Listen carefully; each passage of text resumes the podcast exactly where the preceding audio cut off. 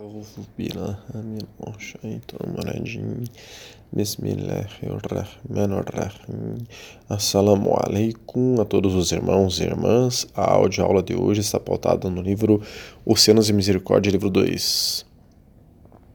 Shegnazin diz: O que significa vida real? Nós temos é, estudos sobre a realidade. Quem quiser pode nos solicitar este e todos os estudos que nós mencionarmos. Continuando, nossa vida é como a vida de um animal. O animal vive, morre e está acabado. Nós, humanos, devemos ser diferentes. A diferença é que temos uma chance para a vida real.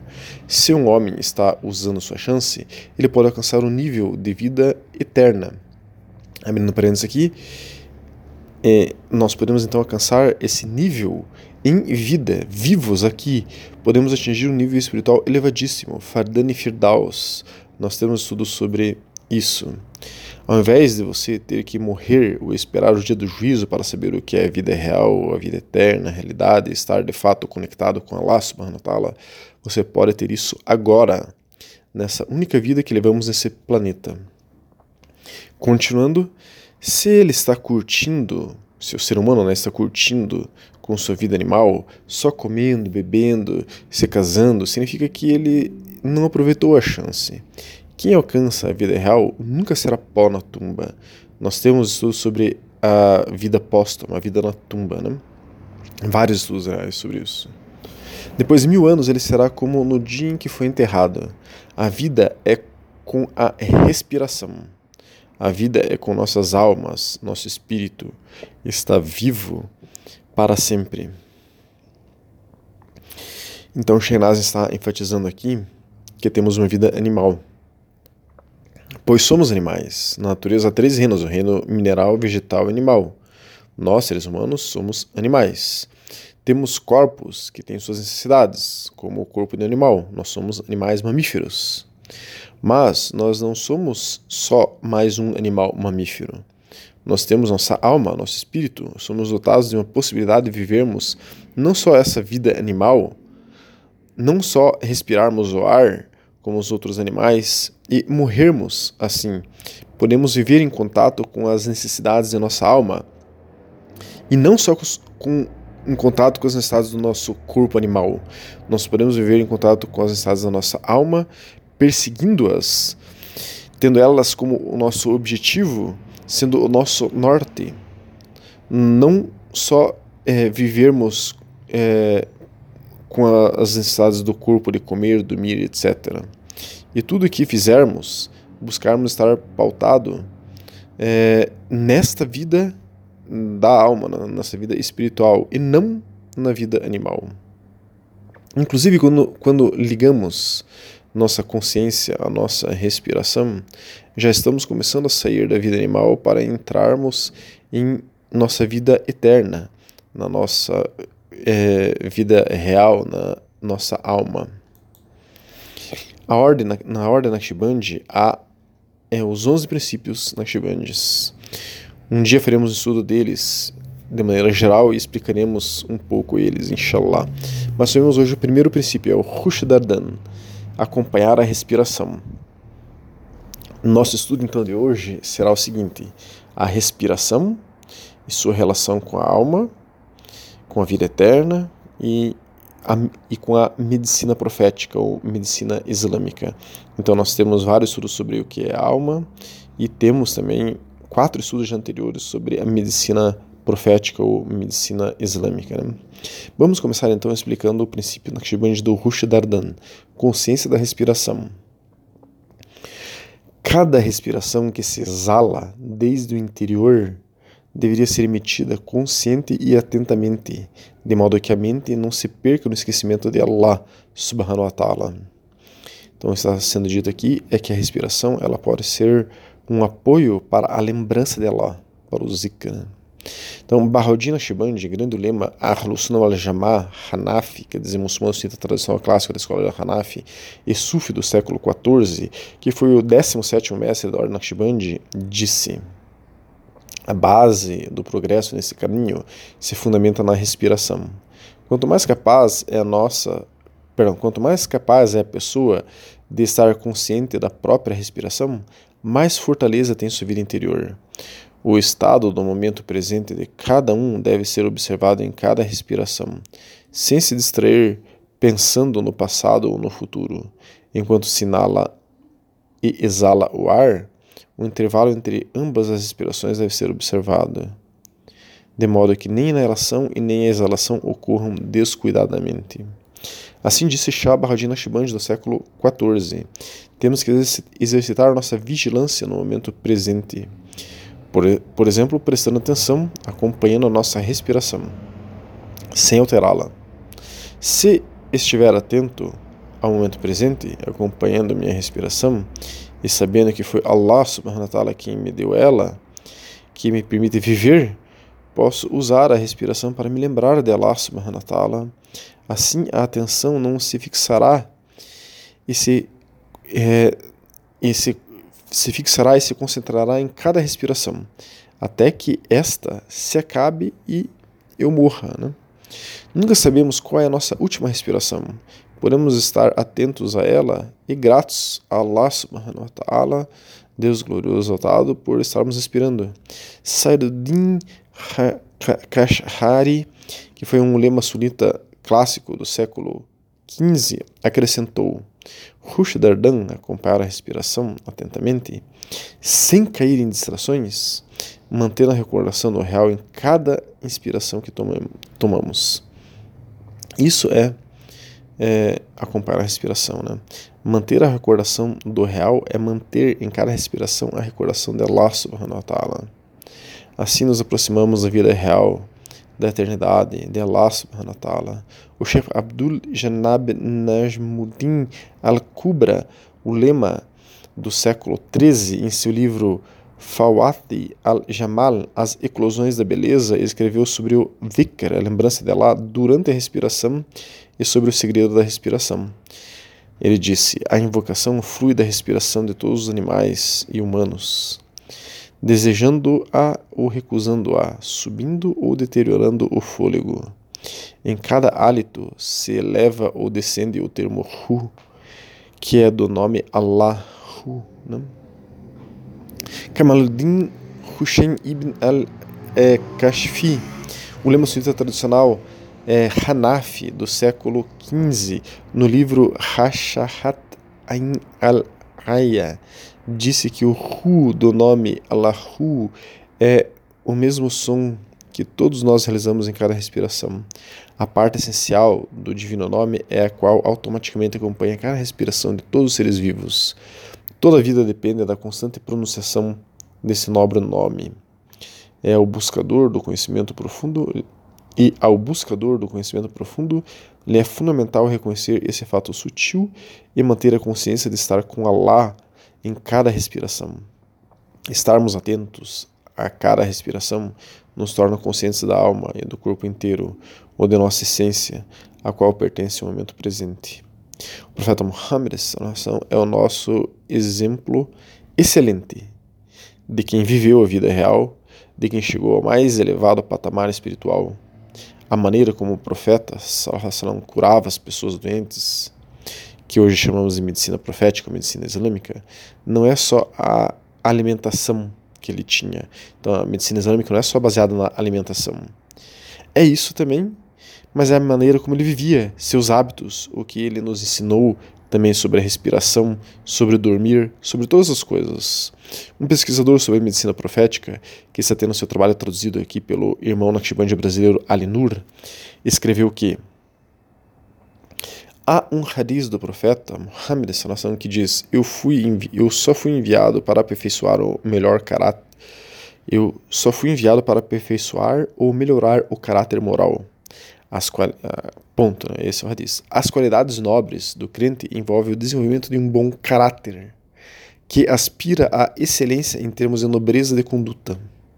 O objetivo é, portanto, alcançar um caráter nobre e um comportamento saudável, o que não pode ser feito sem um corpo saudável. A ciência da compreensão da personalidade, do ego, do caráter, do nafs, ilmen nafs, é a base e a chave para alcançar o estado de graça da vida diária. Então nós temos alguns estudos sobre as camadas do nafs, sobre a alma e mais uma dezena de estudos sobre o ego. Os ensinamentos do profeta Muhammad cobriam todos os aspectos da vida cotidiana em que é, as diferentes abordagens do ser humano, ele, como Khalifa de Allah nesse mundo, poderiam, enfim, ser exercidas. O que está sendo dito aqui é que o exemplo do profeta Muhammad para nós é, abrange todos os detalhes mínimos da nossa vida. Tudo que a gente imaginar, temos um exemplo do profeta Muhammad para isso. Continuando, nesse caminho saudável da medicina profética, o ser humano é visto como uma existência composta por um poliedro com múltiplas facetas: faceta familiar, social, espiritual, política, econômica, sexual, psicológica, emocional, etc. Todos eles estão incluídos na teologia Corpo, Mente e Espírito. Jims Nafs Ruh ou Kolb. Temos a capacidade de alcançar a harmonia global graças à colaboração mútua entre todos esses sistemas, transcender limitações e realizar-nos neste mundo. Portanto, o Islã é o comportamento de excelência que todo muçulmano tem que colocar em ação em sua vida diária. É um código de conduta para caminhar na vida diária. A medicina profética é um vademecum, quer dizer, como que um dicionário, conjunto de prescrições para alcançar a saúde física, mental e espiritual, que se baseia na realização do Tawhid, ou unicidade divina. Inclusive, nós temos estudos sobre como realizar o Tawhid na prática, né? Tanto é assim que tudo o que é doença é concebido no Islã como um aspecto que se desprende da rebelião ao Criador, né? é, a pessoa estar em rebelião com Ele. Enquanto a saúde é, está relacionada na humildade e submissão com Allah subhanahu wa ta'ala, tanto no nosso ser consciente quanto no nosso inconsciente. Tudo na criação adora seu Criador, e nenhuma criatura deve adorar qualquer ser ou coisa que não seja seu Criador. Rabi, seu Senhor. Como é dito no Corão Sagrado, na verdade criei os gênios e os homens para me adorarem. Sura 51 a 56. A adoração a Allah é uma cura para todas as dimensões do ser humano. Partimos do princípio de que o ideal é exercer uma atitude positiva e nobre perante a vida. Sobre isso, sobre essa atitude nobre e positiva eh, perante a vida, nós temos alguns estudos, mas um recente é o estudo sobre taqwa, é satisfação com Allah subhanahu wa ta'ala. Taqwa e satisfação com Allah subhanahu wa ta'ala, né? Então, continuando, nossa atitude em relação ao mundo deve ser honrosa, virtuosa e cheia de bondade. A adoração a Allah deve acontecer a qualquer momento de nossas atividades diárias e de um estado de pureza do coração como uma predisposição para a vida. Nós temos estudo sobre a purificação do coração. Continuando, uma ótima ferramenta para queimar impurezas é a oração, o salah, através das cinco orações estabelecidas: namaz, uma forma de adorar Allah é manter os corpos físicos, mental e espiritual o mais saudáveis possíveis, livres das impurezas do nafs e dos traços neuróticos da personalidade e do caráter que podem alterá-lo. Na Sunna, nós temos estudo sobre a Sunna. Sunna é tudo isso, esse exemplo do profeta Muhammad, seus ensinamentos. Né? Nós temos vários estudos sobre a Sunna. Continuando, na Sunna são coletados os aspectos da vida diária do profeta, salam, que abrangem todos os aspectos da conduta do muçulmano. Nela há indicações para oração ritual, para fazer ablução com água, o que se diz ao dormir, ao acordar, e infinitas fórmulas, recomendações e instruções que nos orientam, enfim, a cultivar a consciência do momento em louvor e agradecimento contínuos a Allah, o generoso, o misericordioso e o eterno. Nessa rica fonte de sabedoria, temos também indicações nutricionais e alimentares que nos fazem ver a realidade da alimentação na sua relação com a saúde e a importância que o profeta Sallallahu deu à prevenção de doenças através do que comemos. A presença no ato de comer é essencial na hora do almoço, como em qualquer aspecto das nossas atividades. Nós não comemos apenas através do nosso sistema digestivo, mas o misericordioso nos mantém e nos dá a vida a cada momento, graças ao seu sopro misericordioso, Nafas al-Rahmani, e seu atributo al-Qayyum. Isto é, depois de nos dar a vida, ele, Allah subhanahu wa ta'ala, nos mantém nela através do magnífico processo de respiração. Portanto, mesmo que estejamos em estado de contração, como se fosse uma noite escura da alma ou expansão das nossas vidas, devemos sempre reconhecer que existe remédio para a nossa alma. Podemos ver a respiração no Islã como uma transformação física, psicoemocional e espiritual. É importante saber que Allah cria sua criação a cada momento. Ele nos concede em cada sopro de ar seu sopro misericordioso, Nafas al-Rahmani, e também nos exorta em seu livro generoso, o Corão, a contemplar todos os sinais presentes na criação e buscar neles a realidade que subjaz à aparência e que aponta diretamente para Ele, para Allah subhanahu wa ta'ala. O Alcorão diz: Depois o modelo, se referindo a Adão, então alentou com o seu espírito, dotou a todos nós, a todos vós, a, da audição, da visão e das vísceras. Quão pouco lhes agradeceis. Sura 32, ayah 9. Então aqui está dizendo que Allah subhanahu wa deu vida ao Corão através da sua respiração. Outra passagem. Foi Ele, né, Allah, quem vos produziu de um só ser e vos pronunciou uma instância para descanso.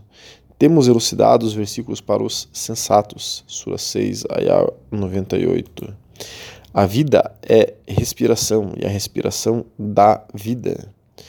Tudo o que tem vida respira e toda a existência vibra num ato amoroso, como a expansão e contração dos pulmões e do coração, glorificando seu, seu Criador. Alá faz a criação com seu sopro misericordioso. É dito em verso do Corão: Ele é o originador dos céus e da terra, e, quando decreta algo, basta, basta lhe dizer seja e é. Sura 2, Ayah 117. E em outra passagem, minha clemência abrange tudo. 7, Ayah 156. A palavra respiração em árabe é nafas, e sua raiz deriva da mesma raiz linguística de nafs cujo significado poderia ser ego, eu, alma, etc. An-Nafas al-Rahman poderia ser traduzido então como o sopro do misericordioso, que é o sopro da vida. O sopro de Ar-Rahman, que dá origem a todas as formas de existência do oceano insondável do silêncio. A misericórdia de Allah chega até nós através de seus alentos, que nos nutrem a todo momento. Quer dizer, abrindo parênteses aqui, como que se a misericórdia de lá chegasse até nós através de sua respiração. Né? Só que sua respiração, entre aspas, né? porque lá não tem respiração, mas é como se ele alimentasse a nossa respiração, ele desse a nossa respiração para nós mesmos. E graças a esse alimento sutil, nos mantém vivos nessa existência. A misericórdia de seu sopro cobre o corpo físico e o resto dos corpos sutis, como inteligência, sentimentos ou espírito, ruh. Nada de nossa existência pessoal como corpos vivos escapa de seu decreto e misericórdia. Portanto, esse corpo, que pode ser considerado um empréstimo, deve ser habitado por nossa respiração para a glória de Allah, o generoso Al-Karim. Salman al-Farsi, um sahabi, quer dizer, um companheiro do profeta Muhammad, e o terceiro mestre da Naqshbandi relatou: O mensageiro de Allah, que a paz e as bênçãos estejam com ele, disse: Em verdade, no dia de no dia em que Allah criou os céus e a terra, ele criou cem partes de misericórdia, cada parte para preencher o que está entre os céus e a terra. Ele fez uma parte da misericórdia para a terra, da qual uma mãe se compadece de seu filho. Animais e pássaros se compadecem. No dia da ressurreição, ele aperfeiçoará essa misericórdia. Hadith Sahih Muslim, número 2753. Assim acaba a tradução até aqui que o irmão Ali Nur tem sobre esse tema da respiração e da medicina profética. Então, irmãos e irmãs, Allah subhanahu wa ta'ala é o todo misericordioso. Ele nos dá uma de nossas inalações, perdão, ele nos dá cada uma de nossas inalações e expirações. Cada respiração provém dele. Se aprendermos a acompanhar a respiração, aprenderemos também a estarmos nos lembrando dele mais constantemente e, consequentemente, nos aproximando, nos aproximando da vida real. Que Allah subhanahu wa ta'ala nos facilite levarmos a vida que Ele quer que levemos aqui nesse planeta. Assalamu alaikum wa rahmatullahi wa barakatuh.